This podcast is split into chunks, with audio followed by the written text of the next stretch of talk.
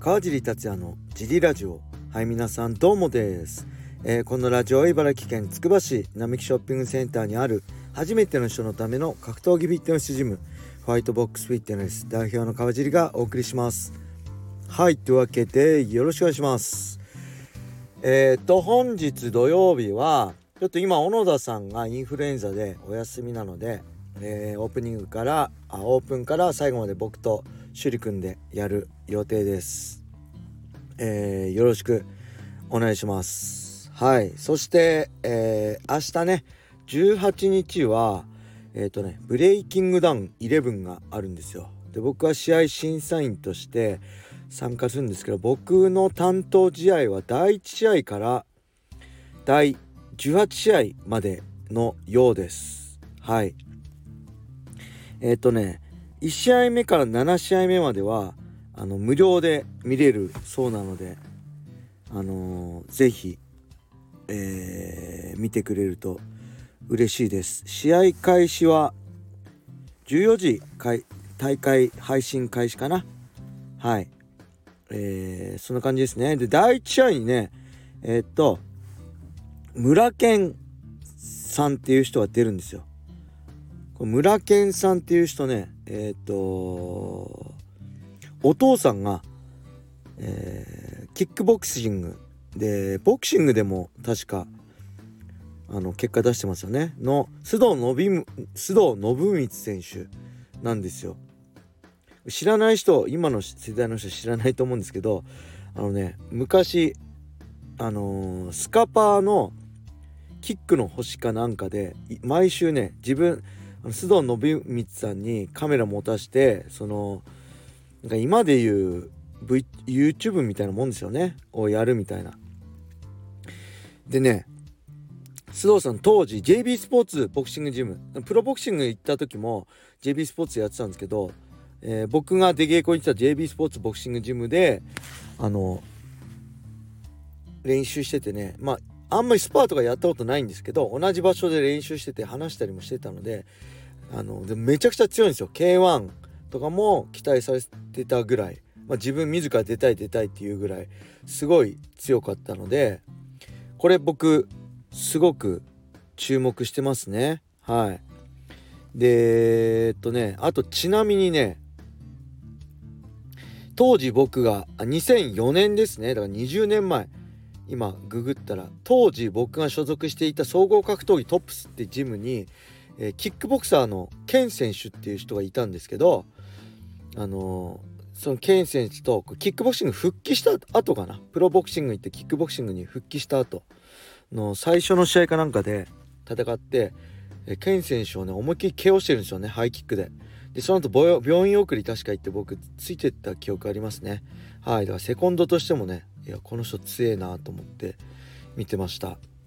はい。そんな感じなんでね是非えーとブレイキングダウン111月あじゃあ2月18日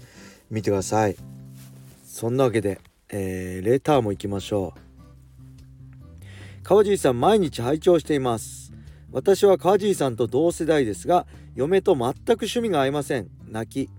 雷神をペーパービューで買うと不機嫌になります川地さんはご婦人と趣味は合いますか？よろしくお願いいたします。はいありがとうございます。趣味は合うんですかね？まあ僕仕事柄僕の試合とか見に行くんで奥さんは雷神は見ますね。結構喜んで。日本人ファイターの試合は見ます。ただ USC とかは見ないですね。ほんとマクレガーとかそういうレベルのスーパースターレベルじゃないと興味を示しません。はい。なんで昔は雷神はペーパービュー買って自分が解説じゃない時は見てたし今は、まあ、自分解説の時は、えー、会場で一緒に、えー、招待券いただいて見たりするんしに行ったりしてるんですよね。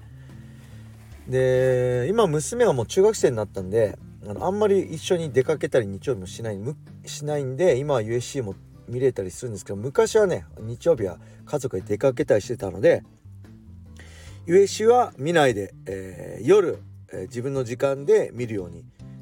してましたね。だから雷神の時だけちょっと一緒に見ようよって誘ってペーパービュー見たり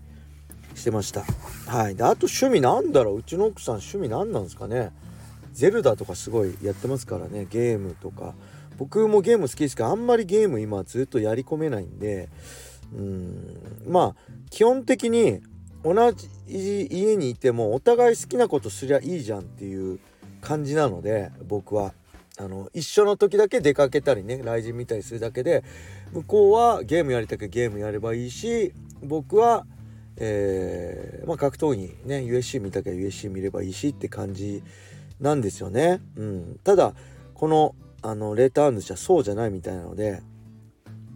あのね、えー、まずはね、まあ、奥さんの趣味が何かわからないですけどまず奥さんの趣味にこの旦那さんが合わせてみたらどうですかね。最初1の手。奥さんが何か好きなものあったん？じゃあ俺もちょっとやってみようかなみたいな。それで嫌がられたらね元も子もないんですけどあ本当？みたいな。じゃあ一緒にやろうよみたいになるんであればまずは奥さん奥さんの趣味をやってみる。でそこでいろいろコミュニケーション取って理解して、えー、その後じゃあ今度俺の見に見てみないみたいな。でやっぱペーパービューよりまあこれ住んでるところにもよるんですけど会場観戦だともう段違いに盛り上がると思うんで、えー、会場観戦もしくは来人じゃなくても後楽園ホールがねやっぱどこの席から見ても臨場感って後楽園ホールってすごい場所なんですよやっぱり。めちゃくちゃ盛りあの臨場感あってあの盛り上がるんで見てる人も、うん、だから後楽園ホールでもあのディープとかねそういうシュートとかでもいいから見に生で見て生の臨場感体験してもらってまあそれであのー、面白かったっていうかいややっぱダメだな怖いとかっていう人もいると思うんでそれは分かんないんですけどそこでちょっとあの、理解してもらったんじゃあ今度もっとすごいイベントあるからペーパービューで見てみようよっていう。でやるのがいいんじゃないかな、うん、まずは奥さんの趣味に合わせるのがいいですよね。自分の趣味ばっかりねあのや付き合ってよって言ってもしょうがないからまずは奥さんの趣味に付き合ってその後自分の趣味に付き合ってもらう。うん、であとはやっぱりえー、あれですよね。こういうことね言うとあのなんでだよっていう人いるんですけどやっぱ入りやすい。いきなり USC 見ても外人同士のね戦い見てもこれうちの奥さんでさえそんな興味示しな示さないですか。ら難しいんですよ。で雷神だって見てる人だと寝技はよくわかんないとかね僕も解説としてなるべくね初めて見た人にも伝わりやすいようにやってますけどそれでもねやっぱ敷居は高いと思うんですよね。うん、だからもうぶっちゃけもうブレイキングダウンとか本当に入り込みやすいと思うんですよ。誰でもなんか単純明快じゃないですか。殴り合うみたいな。うん、でその煽り合いとかもねいい悪いはあるけど問題あることもあるけどそれでもあの乗りやすいですよね。昔のねあの何でしたっけ？ボクシングの竹原さんのあれじゃないですけどああいうストーリーがあるとより入り込みやすいのでそういうのきっかけで、えー、ちょっと浅いとこから入ってこれねもっとすごいのあるんだよって。でほら西谷選手とかさ出たりするじゃん。ブレイキングダウンも出て雷神も出てだからじゃあ西谷選手の MMA 見ない？みたいな感じであの、敷居低いとこからいきなり雷神とか USC だと敷居高いので敷居低い見やすいところから入ってもっとこういうのあるよ。もっとこういうのあるよって進めてったらどうかなと思いますね。うん、まあこうやってブレイクンダウンとかね肯定するとまたあのー、川地さんがそういうこと言うと他の人もって、まあ、それはそのあなたの周りの人がねあなたが説明すればいいだけで俺がどうこうする言うのは筋違いなんでね。あの僕は何とも思わないし僕は自分のやりたいことやるだけなんであれなんですけど是非ね少しでも格闘技に興味持ってもらえるのは僕は一番だと思うので入り方はどうでも、あのー、全員がねそこから入って例えば、えー、雷神にたどり着いてそこからディープシュートパンクラス見たりはたまってもっとあのー、ね USC まで見始めたりベラトルまで興味持っちゃったりっていう人はほんとごく少数だと思うんですよ。例えばブレイキングダウンから入ってもブレイキングダウンで終わったりブレイキングダウンすら見なくなる人も多々いると思うんですけどけどその絶対数を上げない限り雷神とかね USC とか、まあ、海外で頑張ってる日本人ファイターの応援まで行く層は絶対数が少ないと届かないと思うので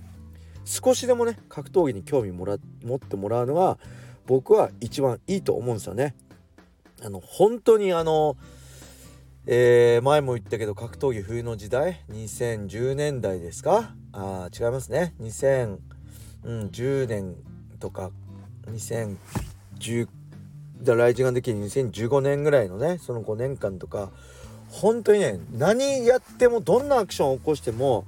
あの、格闘技ファン以外には見向きもされない時代を僕は経験したきたんでそれに比べたらね少しでもアクションしてもらえるってことはあのたくさんのねチャンスがあると思うんであのこういう人は是非奥さんも取り込んじゃいましょう。一緒に格闘技ファンにさせて一緒にペーパービュー見てそこまでの長い道のりをあの頑張ってください。応援してます。はい。そんな感じで、えー、今日はこれで終わりにしましょう。レターもね引き続き募集しております。もうレターないです。はいそれでは皆様良い一日を。またね